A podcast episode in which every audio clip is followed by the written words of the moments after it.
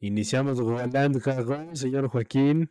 Mi francés anda muy pulido y la verdad es que muy emocionado por, por ver el, el, Más bien, se va a consumar la temporada de Arcilla. Bien, Roland Garros, señor Joaquín. ¿Cómo está?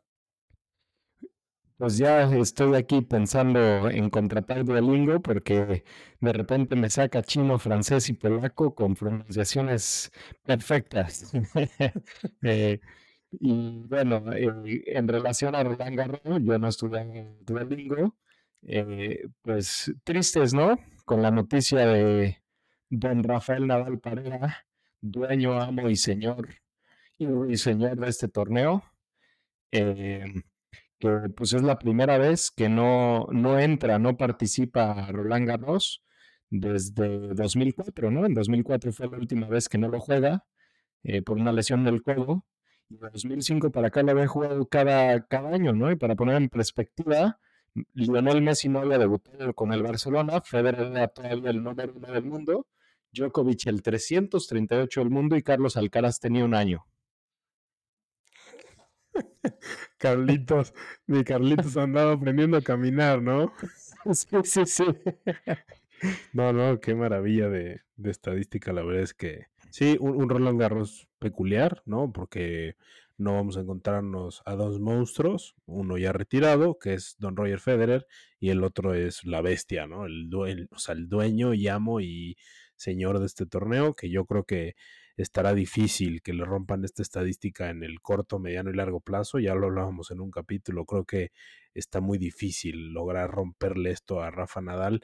Eh, a, ver si nos, a ver si nos toca vivirlo, no creo, está muy complejo, pero sí, un Roland Garros eh, con la ausencia pues más grande, ¿no? O sea, sin duda alguna, eh, es, un, es un Roland Garros em, que no le va a faltar esa cerecita al pastel. Entonces, sí, nuevo, habrá un nuevo campeón, gracias a Dios, porque ya, ya estaba de flojera ver tanto Rafa Nadal, pero la verdad es que a mí por eso me emociona mucho. Vamos a ver quién reina, ¿no?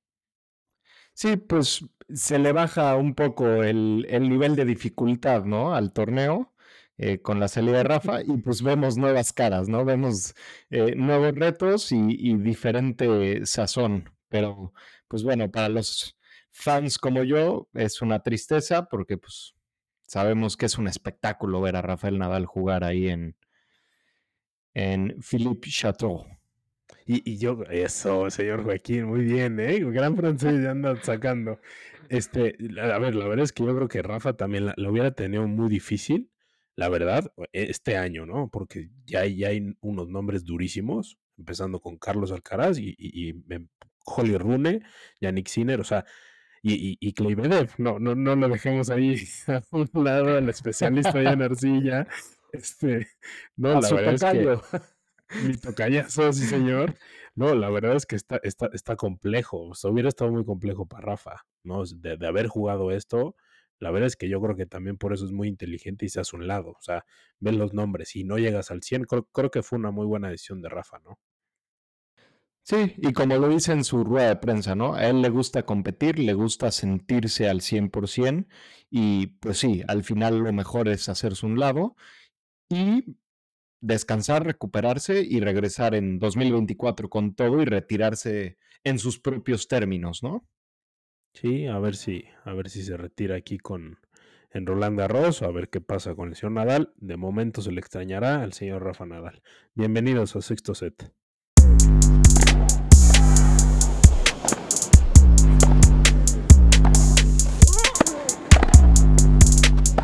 No hay nadie, pero nadie más grande Así es, señor Joaquín, yo estoy muy, muy contento y muy emocionado. Estoy muy contento el día de hoy por dos razones. Una, porque ya va a empezar Roland Garros, vamos a tener nuevo campeón, ya dejando atrás a Rafa. Y porque mi Bayern Múnich fue campeón el día de hoy. Así que estoy muy, muy contento, señor Joaquín. Bueno, y no vamos a entrar en esos temas, pero qué forma de quedar campeones tan cardíaca, ¿no? Yo creí que no contaba con tu presencia el día de hoy del podcast porque eh, hubo riesgo de sufrir un paro cardíaco, pero bueno, no es, no es a lo que vamos a enfocarnos en este, en este tema. Y para cerrar lo de Rafael Nadal, yo te quiero hacer una última pregunta, ¿no? Aquí con su ausencia, ¿qué estadística se te hace, hablando que dices que, es muy difícil y no vamos a ver que alguien la rompa, se te hace la que más peso tiene? 32 sets ganados seguidos, 112 partidos ganados, 3 perdidos, 97% de efectividad, 14 ganados, 2 perdidos contra Djokovic y Federer, 35 juegos consecutivos, perdón, 35 juegos perdidos en un solo torneo, 35 games, ganar cuatro veces el torneo sin perder un solo set, o solo haber jugado tres partidos a cinco sets en 18 años que ha jugado el torneo. Ninguna. no, no, no, a ver, es que todo lo que me dice el señor Joaquín es una brutalidad y es el resumen, o sea, es que la, estadística como tal de ganar 13 veces este torneo. 14, 14. 14, perdón, perdón, 14, ya es una brutalidad, ¿sabes? O sea, todo lo que me dices, dices, ok, me, me da sentido porque ya lo ganaste 14 veces. Te hace sentido todas las estadísticas que me dices. O sea, el dominio de 14 veces, es que, es que se escucha hasta brutal. O sea, de verdad, o sea, Roger tiene 8 en Wimbledon Imagínate 14, o sea, e, es que es una locura. Pero, a ver, si me dices escoger una, nada más, yo digo haberlo ganado cuatro veces sin perder un solo set. O sea, es una locura. Es una barbaridad hacer eso. O sea, en, un torneo tan demandante como es, a ver, un Grand Slam, desde luego ganarlo es muy complejo, ¿no? Pero te resume a esto de haberlo ganado sin perder un solo set, ganar, o sea, prácticamente tranquilito, sin, sin, sin, sin despeinarte. Entonces, esto es el resumen de Rafa, la verdad. Sí, claro. Claro, es el resumen de este torneo, ¿no? Y a ver, yo quito el ganar 14 veces ahí porque es algo que ya sabemos es una estadística que hemos discutido, ¿no? Estoy tratando de sacar estadísticas ahí como curiosas eh, que la gente no piensa. Y sí, lo de ganar cuatro veces sin perder un set es una locura. Yo solo recuerdo a otros dos jugadores hacerlo, que Roger Federer Wimbledon lo hizo tres veces. Así es. Y Emma Raducano en US Open lo hizo, lo hizo una vez, ¿no? Su único título lo hace sin perder un solo set. Entonces, y viniendo de la quali, Emma Raducano. Sí, entonces yo creo que esa estadística es, es una brutalidad. También la de solo jugar tres partidos en cinco sets en 18 participaciones se me hace una brutalidad, ¿no? Es, habla del dominio, ¿no? De lo que te lo difícil que es inclusive ganarle un set. O sea, deja tú ganarle el partido, ganarle un set a Rafael Nadal. No, eso, es un... Eh, a ver, ya hablar de, hablar de Rafa Nadal eh, en Roland Garros, en la tierra, o sea, en arcilla, en la tierra batida, es, es, es hablar de un rey que está comiendo solo y comerá solo muchísimos años. O sea, las estadísticas que tiene es una brutalidad. Ha perdido dos veces, ¿no? O sea, tres veces y una se retira. Veces. Claro, una se retira y las otras dos fueron con en 2009 con Robin Soberlink y la otra con quién fue con Djokovic en semifinales. Ha perdido con Djokovic dos veces, pero o sea, son cuatro veces ah, no, lo ha ganado de 18 participaciones. Una se retira contra Baberinka, dos pierde contra Djokovic y la otra contra Soberlink. Yo me acuerdo muchísimo la de Soderlin, porque a ver, yo al ser fan de Roger, me acuerdo cuando perdió, o sea, yo brincaba porque decía, o sea, este hombre, si no, si no pierde o si no se retira, no sé cómo, o sea, no gane Roland Garros, ¿sabes? Y la verdad es que ese año para mí fue una locura porque Roger al fin ganó, o sea, sacaron a Rafa, venía de perder finales con Rafa, la del 2006 fue una brutalidad como la pierde Roger, este, pero sí, o sea, a ver, Rafael Nadal es el amo y señor, sin duda se le va a extrañar. A ver, Roland Garros es igual a Rafa Nadal, para mí, ¿no? Entonces, pues sí, señor Joaquín, su ídolo no estará por acá. Eh, lamentablemente, yo también, la verdad es que es algo que me pone muy triste porque pues, sí se le va a extrañar. Pero bueno, disfrutaremos de las nuevas promesas y de, las, de los nuevos jugadores, ¿no? Que se presentan como candidatos al título. Y la verdad es que eh, se van a repartir, ¿no? La Copa de los Mosqueteros. O sea, está complejo el tema. Está difícil, está complicado, la verdad. Eh, creo que está un poco más complicado para Carlitos Alcaraz que para un Rune o un Sinner. ¿Por qué? Por el simple hecho de tener a Djokovic de su lado. Sí, y hay, y hay Eh, nombres durísimos en el cuadro, en el cuadro superior. O sea, volvemos a, a- a- a que el cuadro superior está cargado de, de gente que viene como favorita, que ha, ha tenido una buena temporada de arcilla, ¿no? sí, sí, sí, estoy de acuerdo y, y nos va a regalar muy buenos partidos. A ver, a mí Roland Garros me fascina.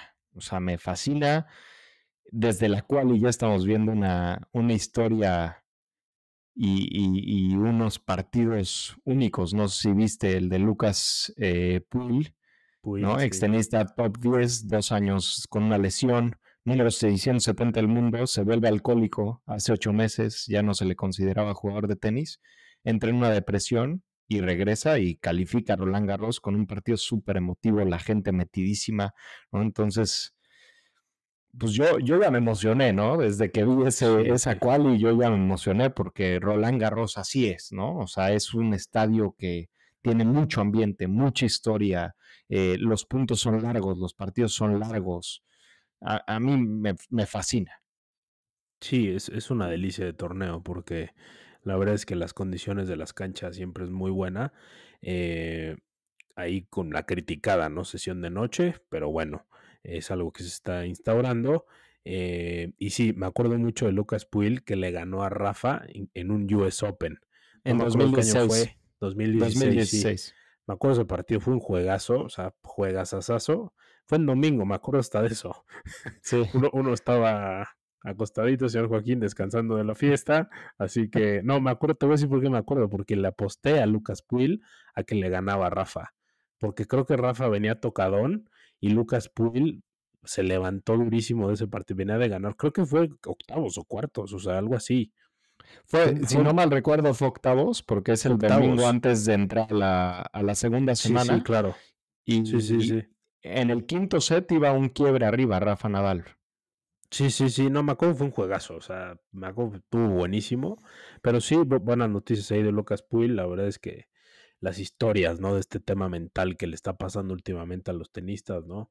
Ahora con Anisimova también que eh, dice que pues, se retiró un rato, ¿no? Por, por salud mental, como ya lo hizo también este... Ay, se me fue el nombre de la japonesa. Naomi está haciendo Osaka. Osaka, sí, Naomi Osaka. Andrescu también. Andrescu también, este, eh, Mardy Fish, bueno, eh, ya son temas eh, en el tenis, ¿no? Que al ser un deporte individual, pues ya, ya nos adentraremos en este tema en algún episodio, haremos un, un- tema del, del tema mental.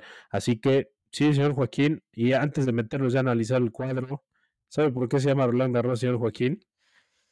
Pues la verdad no lo sabía hasta hace unos días. eh, y es por un piloto de la, de la, de la Primera Guerra Mundial, ¿no? Si no me equivoco, francés.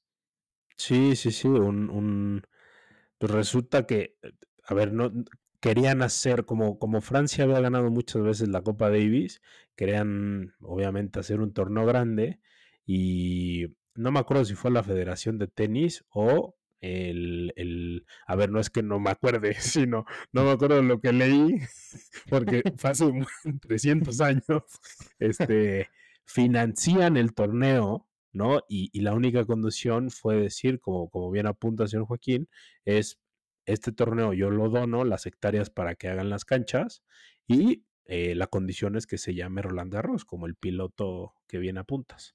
Era muy amigo el director de la federación, creo, del que da la aportación del piloto, y el piloto acababa de morir eh, en, en la Sí. guerra, y entonces en honor a- al piloto Roland Garros pone esa condición que mencionas. Una historia interesante porque pues no tiene nada que ver con el tenis. Sí, sí, sí. O sea, según yo también leí que al, al, al- al piloto este, Roland Garros, le, gusta, eh, le gustaba el tenis. Según yo ya lo seguía, porque era también la época en la que la ganaron muchas veces, muchas veces los, eh, los franceses la Copa Davis. A ver, recordando que los franceses han sido potencia en el tenis, o sea, brutal en toda la historia. No así en, los últimos años, ¿no? Pero em, también la Copa de los Mosqueteros, ¿no? Y el, el- dato histórico pues, se llama de esta manera, ¿no? La, la- la copa que, que levantan los, eh, el circuito ATP, los hombres, porque ganaron seis años consecutivos la Copa Davis, eh, cuatro tenistas, estaba René Lacoste, ¿no? Ya muy famoso por, su marca de ropa y tres personas más, pero tres tenistas más, pero pues le pusieron los cuatro mosqueteros y por eso se llama la, la Copa de los Mosqueteros. Así que, eh, pues unos datos ahí históricos, señor Joaquín, excelentes datos históricos. Así que, pues vámonos de lleno, ¿no? Analizar el cuadro, señor Joaquín. Me parece excelente, después de un poco de historia. Clase de historia, ¿no? un poquito, sí, sí. Entonces, pues, a ver, tenemos, sí, un, un ya lo habíamos adelantado, un, un cuadro superior, durísimo, un, un torneo más.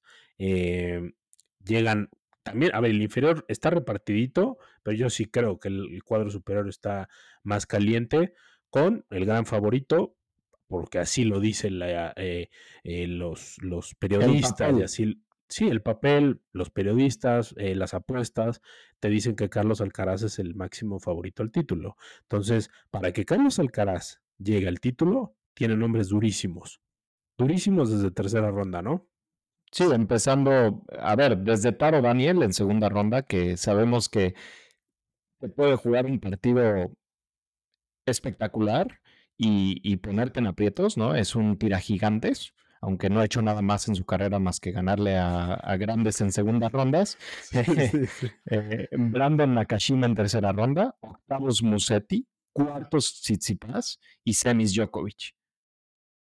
Sí, yo, a ver, la única diferencia que yo traigo es que yo meto a Shapo en lugar de Nakashima. Shapo viene con muchas dudas, pero Shapo también, pues creo que es alguien incómodo, ¿no? Que te puedes encontrar en, ya sea Nakashima o Shapo, están muy incómodos, ¿no? Sí, Sí, sí, sí, incómodos los, los dos con un estilo de juego agresivo eh, y, a la vez rocoso, buena movilidad. O sea, ahí, ahí le pueden poner en aprietos a Alcaraz.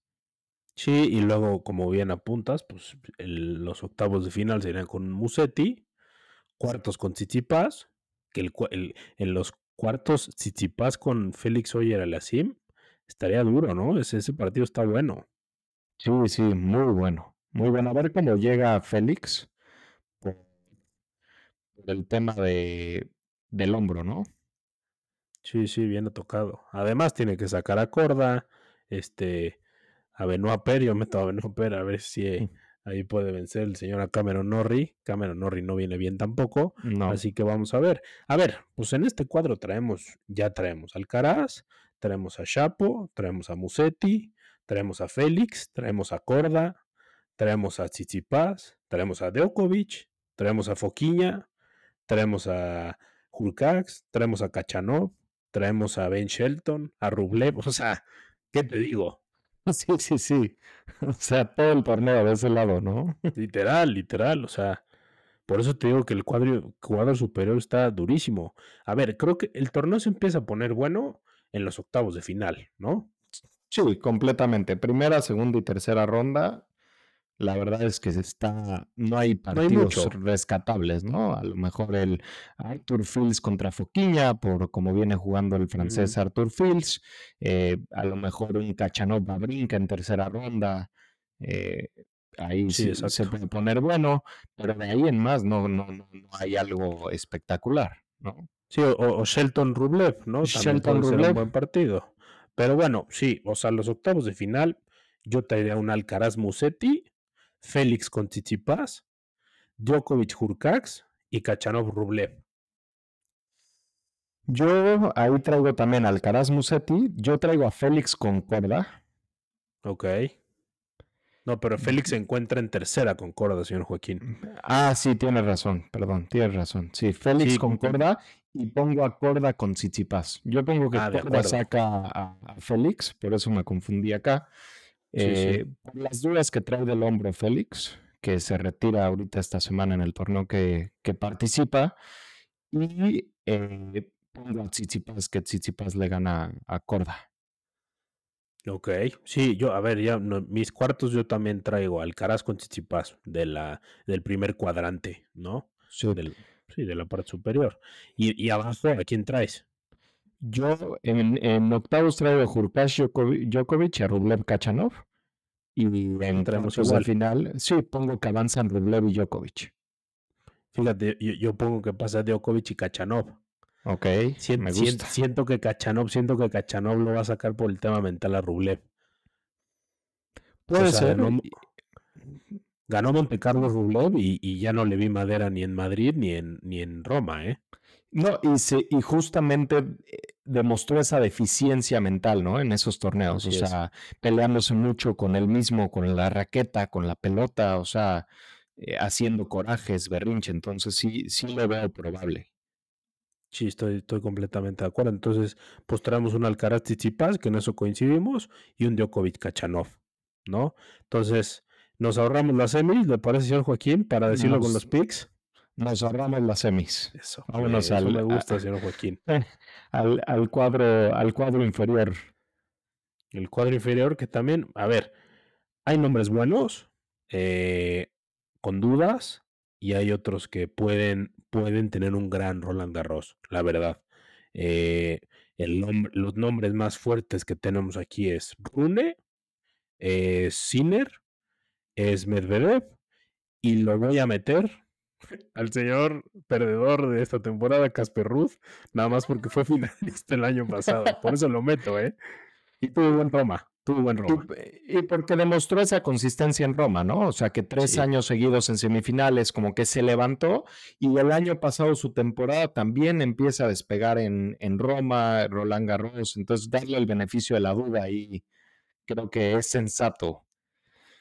Sí, sí, sí, estoy de acuerdo. Y aquí, pues bueno, hay un partido que a mí me gusta mucho en primera ronda. Aquí sí me gusta un partido muy bueno.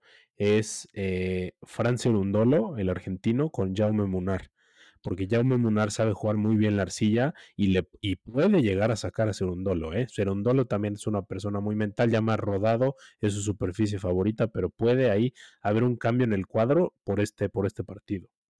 Sí, sí, puede haber un, un cambio grande que yo, la verdad, hacer un duelo no lo pongo más adelante de tercera ronda. Entonces, Sí, no se encontraría a Fritz. a Ni de Fritz, broma sí. le gana a Fritz, ¿no? Sí. Y otro partido que rescato que puede ser pues, entretenido verlo es eh, Gil Lejeca contra Struff, ¿no? Los dos vienen jugando buen tenis. Eh, creo que ahí pueden, pueden haber buenos puntos. Sí, que Lejeca no, no ha tenido buena temporada de arcilla. Pues, no, le No. favorece tanto la superficie por su estilo de juego. A ver cómo, bueno. a ver cómo llega Struff, ¿no? Que no juega Roma porque no, no califica por el ranking que traía y, y se lo salta. Oye, y a ver si, a ver si, si es Zverev, como viene jugando y con todas las dudas que viene, a ver si no lo saca Lloyd Harris, no el Sudáfrica, no que de repente te juega un partidazo y te saca. O sea, Pues, a ver, a Rafa, en, si no me equivoco, en 2021 lo saca de, de Cincinnati. sí, sí, sí, te digo. O sea, te regala un partidazo y bye bye. Entonces, lo saca en primera ronda. O sea, ni Sí, sí, siquiera. cuarto semi, sí, no, no, te puede sacar en primera ronda, porque luego da un partidazo en primera ronda y luego pierde con el 300 en segunda. O sea, ya sabes.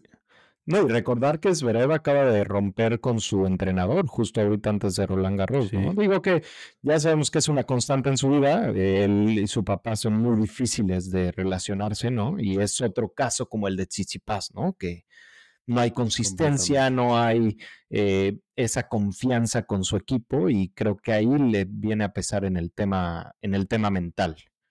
Sí, completamente, estoy completamente de acuerdo. A ver cómo le va a Zverev, no está, no está, no está dulce, esa es la realidad. Se la pasa diciendo que él era favorito al título el año pasado, pero pues ya mejor que se ponga a demostrar, porque de, de lo que habla, pues no va a vivir, ¿va?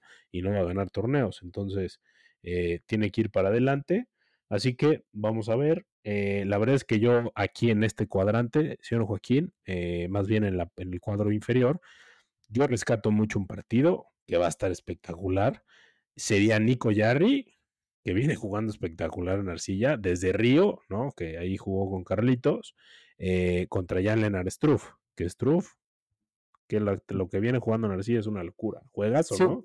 juegazo y además lo que va a estar interesante ese partido es las estrategias, ¿no? Porque los dos juegan muy similar, o sea, muy agresivos eh, a la devolución, eh, saque, red, eh, buscan la red en cualquier momento, entonces va a ser un duelo ahí de a ver quién encuentra la red más rápido en los puntos. A mí me encanta cuando se enfrentan dos jugadores así, porque es de mucha estrategia. Sí, sí, la verdad es que sí, pues creo que creo que es un partido muy bueno que tengo en tercera ronda. También tengo uno eh, Holger Rune con Kekmanovic, que al final Kekmanovic también te puede regalar un muy buen partido, o sea, si se vuelve loco como Miami 2022 cuando jugó contra Carlitos, o sea, te regala un partido así Kekmanovic, pues, sale fino y te pone en serias dudas, y más con Rune, con, con, con la volatilidad, ¿no? que tiene en la cabeza, o sea, te puede llegar a sacar un susto Kekmanovic. Sí, completamente de acuerdo.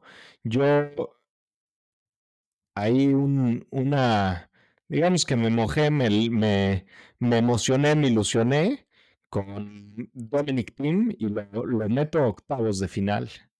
Eso. Eh, por ahí creo, eh, siento que no tiene una primera, segunda y tercera ronda tan complicada. Eh, o sea, estás, viendo, estás, estás viendo mis notas, ¿verdad? Bueno, ya sabemos que aquí es una constante. Sí, sí, sí, que tú me comias a mí. Yo también lo traigo, yo también me aventuré. O sea, a ver, sí, sí tiene unas primeras ronda fácil. O sea, va contra Pedro Cachín. A ver, argentino, arcillista de cepa. Viene jugando bien, viene jugando bien Cachín. Y le gusta la arcilla. Sí, pero creo que Team a tres sets puede ahí, o sea, a, a tres de cinco, puede ahí agarrar confianza, ¿no? Y, y pulir su tenis. Eh, y, y, bueno, en segunda ronda se encuentra Berna Koric también. Sí. Que creo que está complejo, pero también, a ver, Koric no es un especialista en arcilla, como lo es Tim. No, y además yo es, yo es, un partido que rescato de segunda ronda, ¿no? Como un buen enfrentamiento. No, está muy bueno. Y, y la verdad es que a ver, yo lo pongo porque, a ver, se siente cómodo en Roland Garros. O sea, son condiciones que le gustan, independientemente de cómo venga. Pues, está difícil, es como si a Rafa no lo consideraras candidato al título. A ver, Tiem ha sido finalista ya dos veces, ¿no? De hecho, pierde las dos veces con Rafa. Este, Rafa en una, me acuerdo en una final le dijo, o sea, tú debes de ganar este torneo. Ya no lo veo, ya no lo veo ganador, sinceramente a menos que se reponga durísimo esta temporada o no sé, pero tiene que dar un saltote, está complejo, pero sí, yo también lo saco, ¿no? Más bien lo, lo, lo le gana Coric y luego le gana Alex de Miñaur, ¿no? Sí, completamente igual. traemos, traemos lo mismo y pues ya yéndonos directo a los octavos de final, yo, a ver, yo traigo un Fritz contra Rune, traigo Ruth contra Struff, Sinner contra Zverev y Kleivedev contra Dominic Thiem. Mi chavito, mi chavito, señor Joaquín. En una de esas se lo lleva el título, ¿eh? Ya te lo estoy diciendo, ¿eh? Sí, sí, no lo dudes. No, pero yo, yo lo único sí que, a ver, el, el parteaguas de este cuadro eh, puede ser el de Jarry Struff.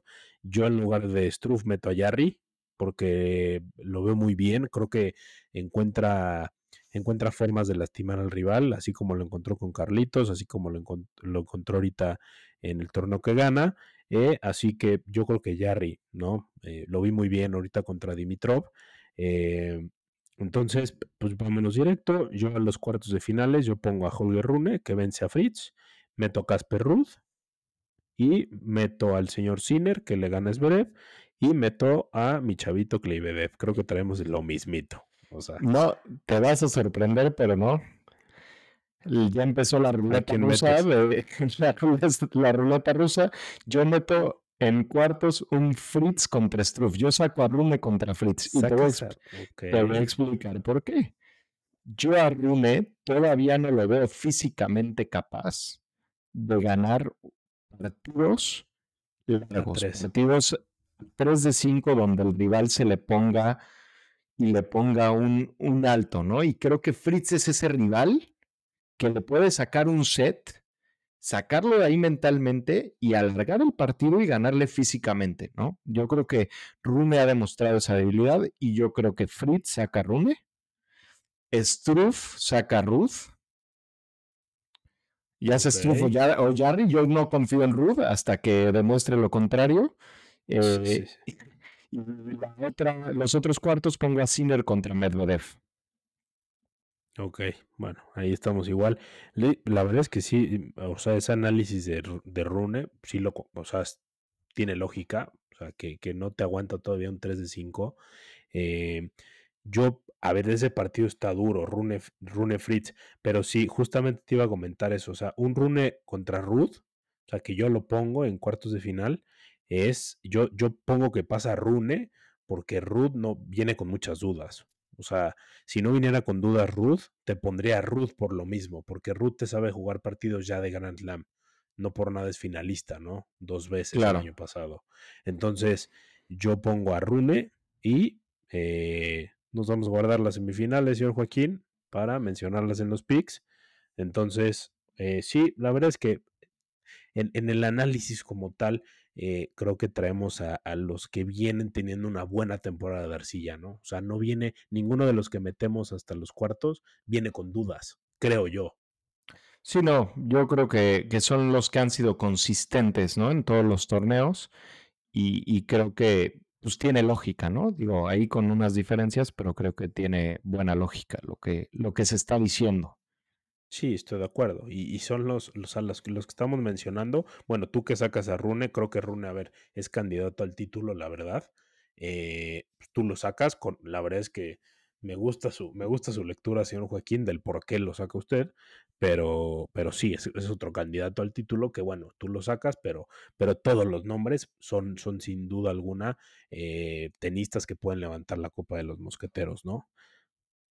Sí, de acuerdo, de acuerdo. Lo saco por esa razón, no por el tenis que, que viene jugando, Sí. eh, porque ya nos los demostró, ¿no? En Acapulco fue lo mismo, el, el físico y todo. Entonces, yo confío en Fritz y, y vamos con Fritz ahí.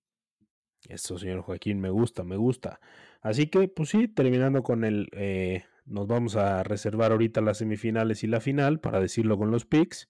Y vámonos de lleno con las damas, señor Joaquín, que eh, traemos desde luego eh, la máxima favorita al título. A ver, las máximas favoritas al título ya las conocemos. Es el Victory bautizado, ¿no? En sexto set, eh, de entre Sviatek, Rivaquina y Zabalenka, ¿no? Creo que son las tres máximas que pueden ganar este torneo. por lo mismo, porque han tenido regularidad en todo el año, ya ni siquiera hablando temporada de arcilla, o sea, todo el año, porque se repartieron los, la, los, los torneos de arcilla entre las tres. Este, entonces, pues vamos a ver qué pasa. Sviantec eh, tocada, ¿no? Por, por, lo de Roma. Vamos a ver cómo llega, pero una rivaquina que viene fina y una Zabalenka descansadita. Sí, la verdad es que interesante y además, igual que en el masculino, el número uno del mundo está disponible, ¿no? Eh, está Así disponible es. para tener nuevo dueño. Iga Swiatek podría perder el... A ver, no la tiene nada fácil, tiene que defender los 2.000 puntos, sí o sí, a menos que Zabalenka pierda en primera ronda, llegando a la semifinal, defiende el número uno del mundo. Entonces estás diciendo que mínimo tiene que llegar a la, a la semifinal y depender de lo que haga Zabalenka.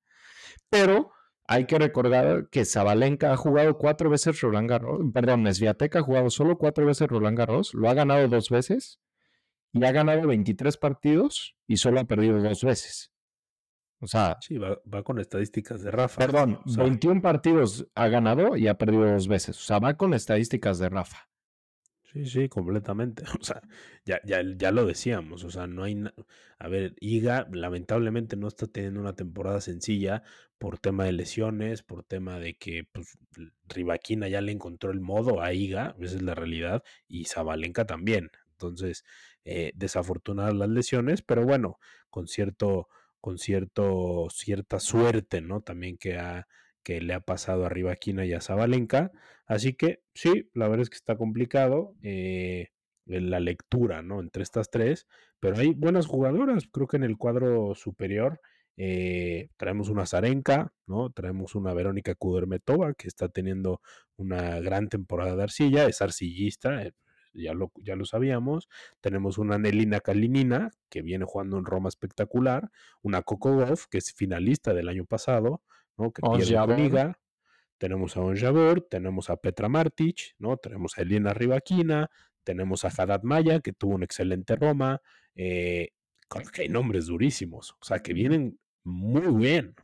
Ahora, Zabalenka le tocó el cuadro para caminarlo y otra vez se, vuelve, se vuelve a cargar la parte superior del cuadro y, y, le vuelve a tocar a Rivaquina de su lado es Viantec, como en todos los torneos grandes le ha tocado esta temporada, ¿no? Entonces ahí se pone interesante esa parte y a ver cómo, cómo se da, ¿no? Cómo se resuelve. Mínimo aquí pues se enfrentan se enfrentarían hasta semis un poquito más tarde, eh, pero pues la veo difícil, la tiene difícil liga, está, está complicado y, buenos partidos, buenos partidos. También tenemos a Mirra Andreva, ¿no? Que se califica de la chavita de 16 años, la rusa, que viene jugando muy bien.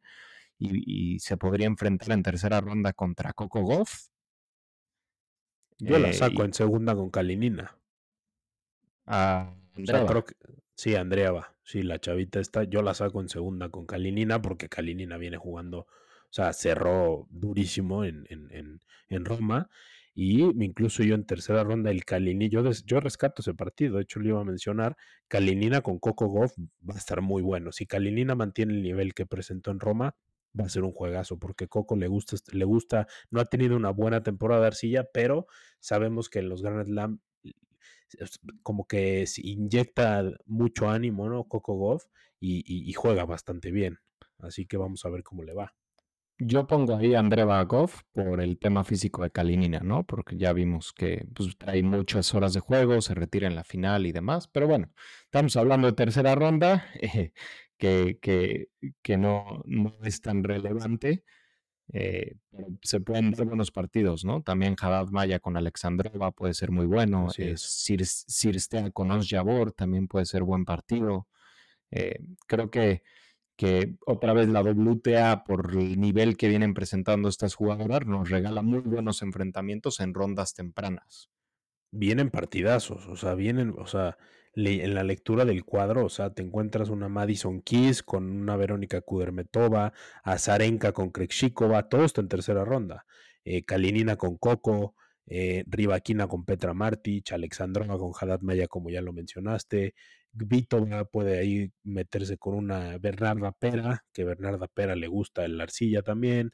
Eh, yo, yo no meto a Cirstea, eh, yo meto ahí a, Olga Danilovich, que le gusta mucho la arcilla, viene de ganar un ITF en Madrid, eh, que se enfrenta a Onjabur, pero Onjabur no, a ver, también debería de llegar a los cuartos de final tranquila si es que Vitova no viene bien. ¿No? Sí, claro. Que, que le hemos visto que no ha venido bien, ¿no? O sea, no tuvo un buen Madrid, no tuvo un buen Roma. Entonces, a ver, yo pongo a un Jabor en cuartos de final caminando, la verdad. Sí, en, en, Miami se cayó, o sea, más bien gana Miami Vitova y se cayó durísimo en la arcilla. Sí. Y, y, ojo que en la arcilla es buena Vitova, o sea. No, pues ha ganado Madrid. Exactamente, dos veces. Entonces, la verdad es que Vitova, muy raro que se haya caído ahí. No sé, tema físico, tema mental. Ya es una jugadora veterana, ¿no? Ya tiene 33 años. Entonces, creo que eso también pesa mucho. Pero sí, ya yo también la meto a cuartos de final directito contra, contra Rivaquina, ¿no? Sí, sí, yo también tenemos lo mismo ahí. Y en octavos de final meto a tu chavita Kalinskaya contra Sviantek. Kalinskaya, eh, señor Joaquín, perdóneme que lo, que lo, pero hace un par de horas acaba de anunciar que se baja del torneo. Ah, o sea, lo, pues vi, lo vi en su Instagram porque ni siquiera aparece en la página de Roland Garros. Ok. Yo pues sí lo, hubiera metido hasta, lo hubiera metido hasta la final, Sí, sí, sí, sí. No, en el PDF del drone salía todavía, entonces sí, sí, no la, la, metemos, pero qué, Qué bueno que me, que me comentas. De todas formas, la ganadora de ese partido lo ponías Biantec y así me digas que me pones a, traes a Serena Williams de regreso, es que es la ganadora. Sí, sí, sí, no, completamente de acuerdo. La verdad es que sí, a ver, creo que, creo que los partidos de octavos, tenemos buenos partidos en octavos. A ver, ya dijimos los de tercera, y ya en octavos, en este, recordemos que seguimos hablando del cuadro superior. O sea, llevamos no sé cuántos minutos hablando del cuadro superior, pero es que está tan buena, de verdad, la WTA, se van a repartir unos juegazos. Eh, Sviantek se encontraría con Azarenka en octavos. Kudermetova con Kalinina, Rivaquina con Haddad Maya y Gvitova con Onjabur. O sea, juegazos. Sí, sí, sí, sí. Juegazo. Yo, yo pongo a Donna Bekic con Onjabur ahí en octavos. Ok, bueno, Eh, sacas a Kvitova. Sí, saco a Kvitova por lo que nos ha demostrado. Pero de ahí en fuera traemos lo mismo. eh, y son partidazos. O sea, Sí, sí, todos. O sea, es que todos. Está difícil. Bueno, a ver, traigo un Kudermetova Goff porque yo saco a Kalinina antes. eh, pero aún así sería un partidazo Kudermetova Goff. Las Sí, dos sí, ¿no? Sí, sí, de acuerdo. O sea, ya eh, en los cuartos de final vamos directo, señor Joaquín. Yo traigo a Iga, que saca Zarenka. Traigo a Kudermetova, que para mí saca Kalinina. Yo traigo a Rivaquina, que saca Haddad Maya. Y meto a un Jabur en lugar de eh, que le gana a Kvitova. Aquí no te voy a acusar de plagio porque era el, o sea, no hay de otra, ¿no? Yo, o sea, sí, sí. est- estaba claro el caminito de esas cuatro. Eh, traigo lo mismito, traigo Sviatek Kudermetova, Jover Rivaquina y las semis Aguárdatelas. Aguárdatelas, Me- señor Joaquín. Las me las en pick, ¿no? Perfecto. Porque, ¿sabes qué? El, el- a mí lo único que me costó mucho trabajo fue decidir si pasaba Kvitova o Onjabur. Porque si Kvitova te anda fina, o sea, puede jugar muy bien como en Miami. O sea, en. Miami yo también, yo siempre, o sea, es una jugadora que siempre me siembra dudas, ¿sabes? O sea, como que dices, ay, es que ese Kvitova le puede ganar, ¿sabes? Pero y Onjabur es muy mental. Entonces, bueno, ahí es la única duda que yo tuve, pero me meto a Yabur, ¿no? Porque Kvitova no ha tenido buena temporada. Así que nos guardamos las semis y vámonos con el cuadro inferior, señor Joaquín. ¿Qué tenemos? Sí, pues el cuadro inferior, a ver, yo creo que Zabalenka debería de entrar caminando hasta mínimo cuartos de final, ¿no? Que ahí ya se empieza a poner más difícil el asunto. Pero yo eh, me gustaría rescatar en la primera ronda Sakari contra Mujova, creo que puede ser un partidazo. Eh, yo de Sí. hecho pongo que Mujova, mi chavita Mujova saca a Sakari por lo que hemos visto de Sakari en la temporada de Arcilla, por el tema mental y porque Mujova se ha visto bien también. O sea, Mujova se vio bien en Roma. eh, y en segunda ronda no rescato mucho. Tengo Mayar Sheriff contra Potapova. Y creo que tercera ronda otra vez ya se empieza a poner interesante, igual que el cuadro de el cuadro superior. Oye, es que si sacas a Sakari en, en ahí, o sea, se, se abre el cuadro durísimo. Yo, yo inclusive tengo que, a ver, yo, yo sí pongo que pasa Sakari, este, y se le abre el cuadro durísimo. O sea, solamente se encontraría en unos octavos contra, contra Belinda Bencic. Sí, pero, de pero hecho, se abre el cuadro. O sea, aquí yo no veo quién, o sea, Potapova en este cuadro, Pegula, que de hecho en primera ronda yo tengo un muy buen partido. Daniel Collins con, con Jessica Pegula. Este, a ver, sin duda alguna creo que eh, Jessica Pegula va a avanzar, pero una Daniel Collins de repente te puede sacar buen susto. Es una jugadora que lucha mucho. Sí, sí, sí, de acuerdo, la verdad. Y se conocen muy bien, ¿no? Las dos. Entonces Sí. ahí le puede jugar, poner en aprietos a Pegula. Pero sí, como mencionas, yo saco a Sakari, abro el cuadro y de hecho Sí. pongo a Mojova hasta octavos de final. O sea, como mencionas, Entonces, contra. si, si por ti fuera, la pones hasta la final. Ah, no, si por mí fuera ya lo vi el, el trofeo de, de, y vámonos. Sí, sí, sí, sí, sí. No, no, sí, la verdad es que sí. O sea, eh, creo que aquí, a ver, hay muchas dudas con este, con el cuadro inferior, ¿no? O sea, la verdad es que no hay, no hay tantas favoritas. Zabalenka ya lo decimos. Eh, creo que Zabalenka, a ver, llega, llega tranquilita. eh, hasta, obviamente, hasta los cuartos de final, que se puede encontrar con la China Sheng, ¿no? Que viene de un muy buen Roma. eh, O con Ostapenko. O- sí, o sea, con Ostapenko se le encontraré en cuartos. Yo traigo, traigo lo mismo, que Ostapenko Mm. en octavos saca a Caroline García, que Caroline García al estar en casa creo que puede avanzar rondas, que no ha tenido una buena temporada, está complicado, pero, pero sí, sí la veo por estar en, en la localía y, y porque es muy buena jugadora, eh, la meto hasta los octavos. Pero sí, Ostapenko, Ostapenko Zabalenka en unos cuartos, ¿no? Y en- ya el de arriba, pues creo que está- traemos algo diferente. Yo traigo a Sakari con Bencic en los, en los octavos de final y Potapova con Pegula, que yo meto a Potapova y meto a Sakari. Entonces, mis cuartos de final serán Sakari, Potapova y Ostapenko Zabalenka. Ok, yo en octavos traigo Mujova Bencic y a Potapova con Pegula. Ahí igual, y yo meto es Vitolino octavos de final contra Ostapenko y Zabalenka con Pliskova. Eh, Ok. en octavos. Y en cuartos meto Bencic con Pegula y Zabalenka con Ostapenko. Ok. Sí, Bencic, bien, Bencic viene jugando muy bien, la verdad. Este, pero sí, es que abres el cuadro. O sea, el, el- el- tercer cuadrante lo abres muchísimo sacando a, a Sakari. Sakari debería de avanzar fácil. Si es que pasan cualquiera de las dos, se encontrarán en segunda ronda contra Nadia Podoroska, ¿no? Sí. Eh, que la Argentina, pues al final juega bastante bien en esta superficie, pero no veo cómo le ganen ni a Sakari ni a Mujova, ¿no? Después se encontrarían contra una Irina Camila Begu o con una Jill Teichmann, que debe de ganar o Sakari o Mujova. Claro. Y de ahí se encontrarían hasta con Bencic, ¿no? Entonces, la verdad es que se abre el cuadro muchísimo en este tercer cuadrante, pero sí, está, está, está complejo la lectura, ¿no? Pero, pero sí, yo, yo a Potapova pongo ahí con Linda Fruvirtova, que Linda Fruvirtova puede dar un buen torneo este, en, en tercera ronda. Pero bueno, ya, ya nos fuimos directamente a los cuartos. Traemos a Sakari Potapova yo y Ostapenko Zabalenka. Tú, tú, perdón, ¿qué dijiste? Dijiste Bencic, Bencic, con Pegula. Pegula, sí, claro. Yo saco, yo saco a Pegula con Potapova. Sí, Entonces, eh, vamos a ver. Estaría bueno ese partido, eh, también sería buen juego. pues en, en Miami se dieron con todo y fue un partidazo, todo. ¿no? Entonces estaría sí. excelente. Sí, la verdad es que sí. Así que, pues, señor Joaquín, la verdad es que está, está. Yo, yo creo que nos vamos a aventar muy buenos partidos en la WTA. Ya lo venimos diciendo, la WTA este año está brutal. O sea, ¿qué partido estamos viendo? Ya, ya platicamos hace rato tú y yo que la final, ¿no? Que hubo en, en, en Rabat, o no, no me acuerdo En cuál Rabat, fue. de tres horas. Sí, el de WTA tres horas. O sea, estamos viendo un espectáculo de tenis en la WTA. La verdad es que muchos partidos buenísimos. Sí, y se agradece, ¿no? Porque se agradece y ojalá más gente la, la empiece a ver, ¿no? Lo necesita porque la verdad es que hay unas jugadoras impresionantes. Sí, estoy completamente de acuerdo. Así que, señor Joaquín, pues hora de meternos a los picks directamente y nos vamos a arrancar con las señoritas, ya que estamos metidos, en el cuadro. Y te voy a ceder la palabra, señor Joaquín. Pues con mucho gusto, con mucho gusto me, me, me aventuro primero.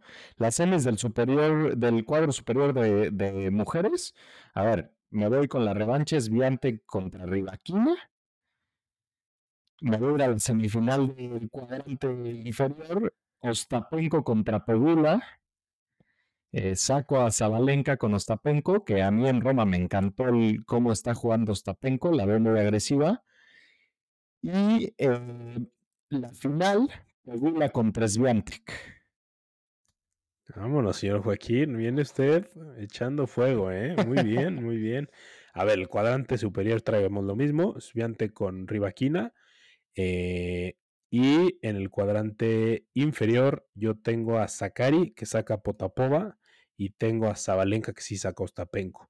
¿Por qué? Por el físico. Ostapenko la veo, a ver, eh, es campeona de este torneo pero creo que sí le va a pesar a Zabalenka, viene con un extra de motivación, o sea, lo que está jugando esta temporada es una brutalidad lo de Zabalenka, así que, señor Joaquín, yo traigo en la final a eh, Zabalenka contra Elena Rivaquina. O sea, ya le diste el número uno del mundo a Zabalenka, dale el título y vámonos de aquí, ¿no? Ya ni para qué damos Roland Garros.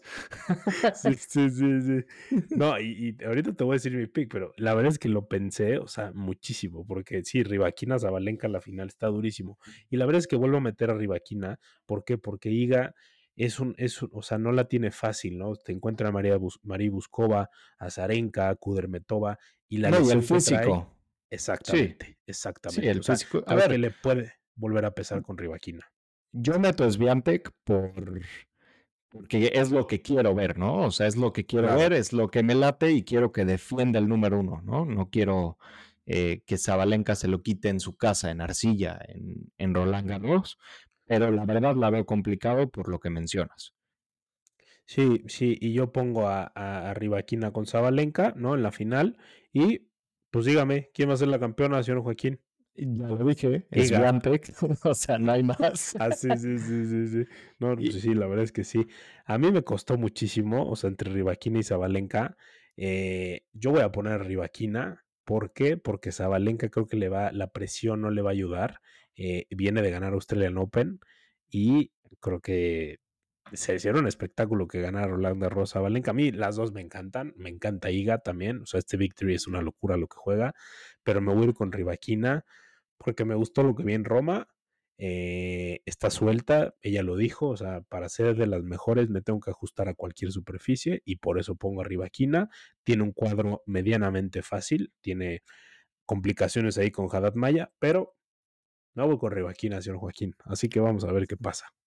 Sí, yo eh, me encantaría que ganara Rivaquina, la verdad. O sea, sería excelente y, se lo merece. Y la verdad, si no lo gana Viante, que lo gane Rivaquina. Sí, sí, de esa semifinal, es que va a estar muy buena esa semifinal. Ojalá que Iga, ojalá que Iga no tenga que retirarse, pero, o que llegue bien físicamente para ver una, una muy buena final, ¿no? Así que, señor Joaquín, usted va con Iga, yo voy con la señorita Elena Rivaquina. Así que vámonos directamente con los hombres, señor Joaquín.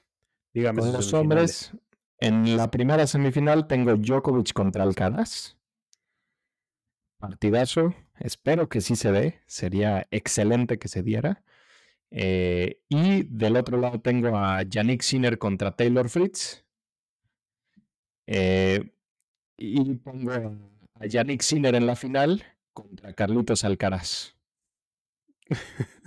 A ver, yo traigo Alcaraz con Djokovic también. Pero, a ver, usted mete a Fritz, yo meto a Rune, va a ser, o sea, arriba Alcaraz con Djokovic y Rune contra Sinner. Meto a Sinner, porque se va a vengar de Monte Carlo, y meto a Alcaraz. Así que te, voy a ceder la palabra. Te voy a ceder la palabra. ¿Quién, quién me dice esto que es campeón? A ver, yo me voy por Carlitos Alcaraz, porque Sinner no lo veo mentalmente todavía listo. O sea, no, no lo hemos visto en un Masters 1000, se ha caído en esos momentos importantes. Entonces, y yo creo que el tema de Carlos Alcaraz de ya haber ganado un Grand Slam le va a ayudar. Y Carlos Alcaraz no sabe perder finales y menos en torneos grandes.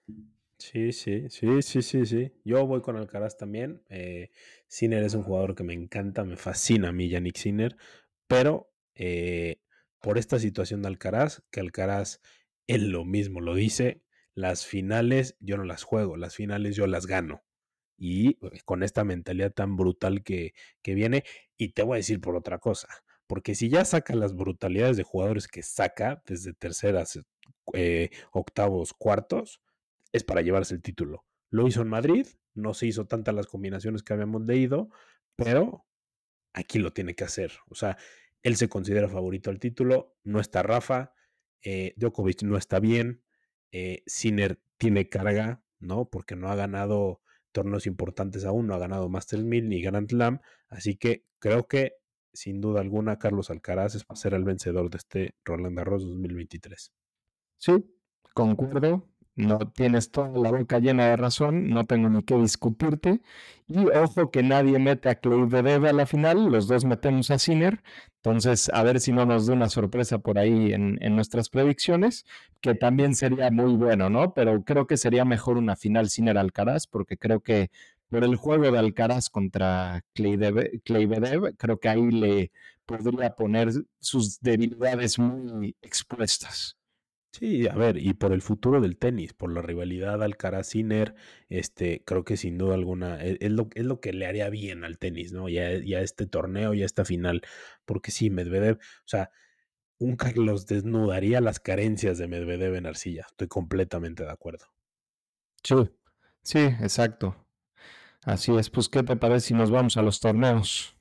¿Qué tuvimos, señor Joaquín, esta, esta semana con torneos? Tenemos Ginebra, que lo gana Nico Yarvi, que ya mencionamos está jugando excelente. Le gana Zverev Ruth. Luego en Lyon tenemos a Arthur Fils, el, francés de 18 años que le gana la final a Cerúndolo.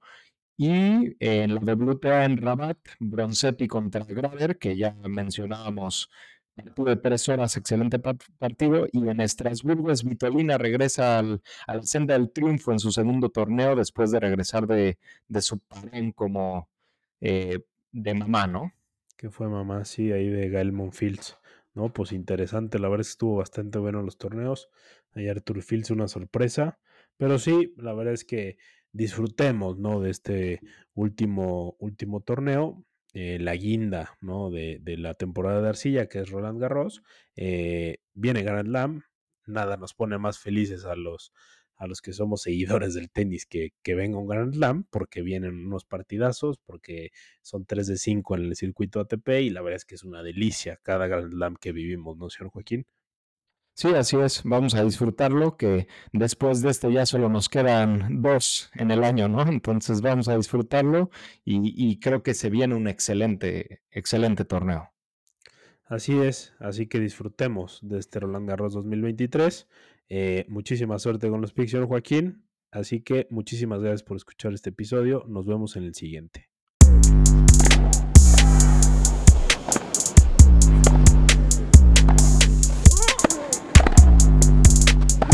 No hay nadie, pero nadie más grande.